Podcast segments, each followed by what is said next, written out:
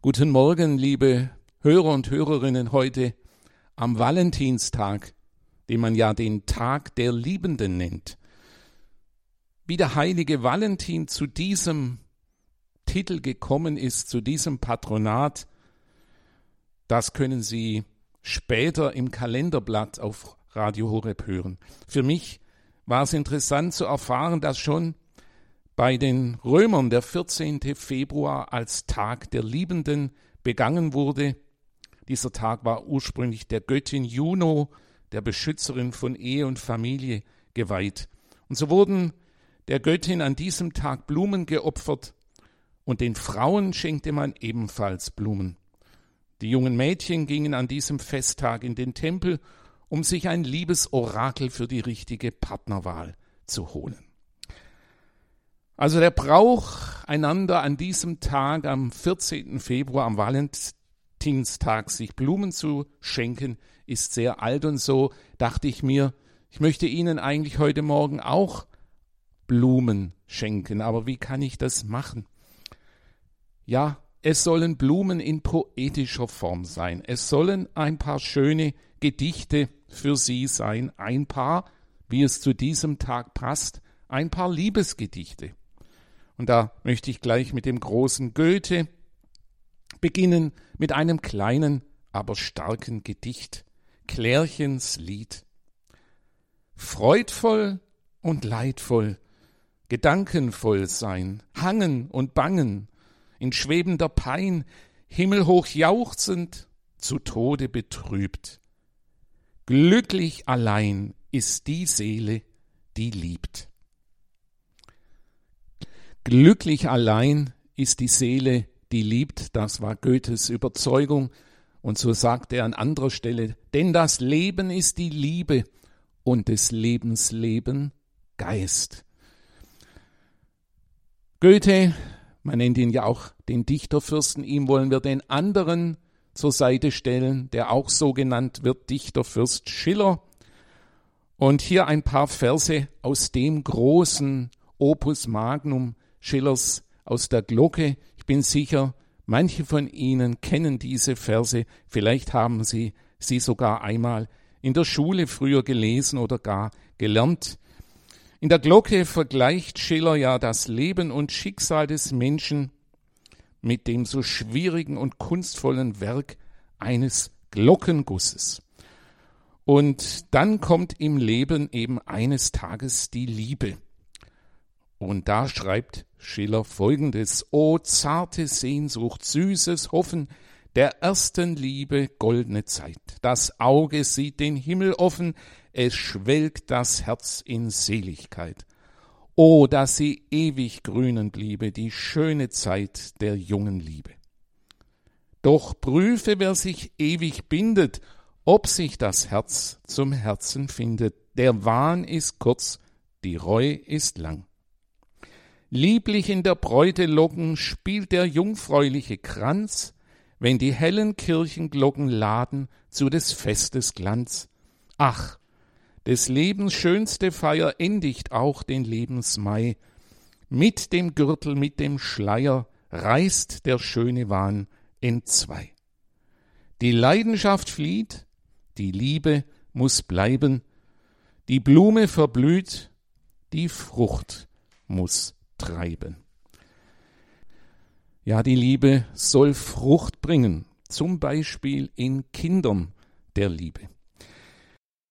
Nun gehört zur Liebe, zur Liebesfreud bekanntlich auch das Liebesleid, so wie leider auch zu den schönen Rosen die spitzen Dornen gehören. Und davon spricht Heinrich Heine in einem bekannten Gedicht. Ein Jüngling liebt ein Mädchen, die hat einen anderen erwählt. Der andere liebt eine andere und hat sich mit dieser vermählt. Das Mädchen heiratet aus Ärger den ersten besten Mann, der ihr in den Weg gelaufen. Der Jüngling ist übel dran. Es ist eine alte Geschichte, doch bleibt sie immer neu. Und wem sie just passiert, dem bricht das Herz dabei. Ja, auch die verwundeten Herzen gehören zur Liebe. Aber vielleicht wird das verwundete Herz davor bewahrt, zu versteinern.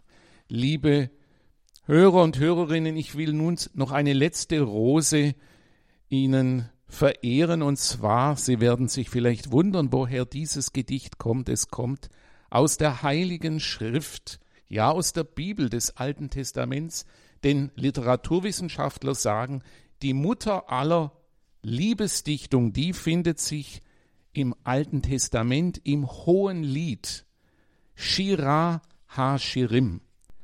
Das Lied der Lieder, es wird dem König Salomo zugeschrieben und es wird geschildert, wie zwei Liebende sich suchen und finden, sich verlieren und sich wiederfinden. Und daraus folgende Verse. Der Geliebte spricht zu mir, steh auf, meine Freundin, meine Schöne, so komm doch. Denn vorbei ist der Winter, verrauscht der Regen. Auf der Flur erscheinen die Blumen, die Zeit zum Singen ist da. Die Stimme der Turteltaube ist zu hören in unserem Land. Am Feigenbaum reifen die ersten Früchte, die blühenden Reben duften. Steh auf, meine Freundin, meine Schöne, so komm doch. Meine Taube im Felsennest, versteckt an der Steilwand. Dein Gesicht lass mich sehen, deine Stimme hören, denn süß ist deine Stimme, lieblich dein Gesicht. Der Geliebte ist mein und ich bin sein. Er weidet in den Lilien. Wenn der Tag verweht und die Schatten wachsen, komm du, mein Geliebter, der Gazelle gleich dem jungen Hirsch auf den Balsambergen. Des Nachts auf meinem Lager suchte ich ihn, den meine Seele liebt. Ich suchte ihn und fand ihn nicht. Aufstehen will ich, die Stadt durchstreifen, die Gassen und Plätze ihn suchen, den meine Seele liebt. Ich suchte ihn und fand ihn nicht. Mich fanden die Wächter bei ihrer Runde durch die Stadt. Habt ihr ihn gesehen, den meine Seele liebt? Kaum war ich an ihnen vorüber, fand ich ihn, den meine Seele liebt. Ich packte ihn, ließ ihn nicht mehr los, bis ich ihn ins Haus meiner Mutter brachte, in die Kammer derer, die mich geboren hat. Leg mich wie ein Siegel auf dein Herz, wie ein Siegel an deinen Arm. Stark wie der Tod ist die Liebe. Die Leidenschaft ist hart wie die Unterwelt. Ihre Gluten sind Feuergluten, gewaltige Flammen. Auch mächtige Wasser können die Liebe nicht löschen, auch Ströme schwemmen sie nicht weg. Böte einer für die Liebe den ganzen Reichtum seines Hauses, nur verachten würde man ihn. Ja, liebe Hörer und Hörerinnen, das ein paar Verse aus dem Lied der Lieder. Und wenn Sie jetzt auf den Geschmack gekommen sind, dann lesen Sie doch selber darin. Sie haben ja eine Bibel zu Hause. Ich hoffe, meine poetischen Blumen am Valentinstag haben Ihnen gefallen und so grüße ich Sie sehr herzlich und wünsche Ihnen heute den reichen Segen Gottes, des Vaters und des Sohnes und des Heiligen Geistes. Amen.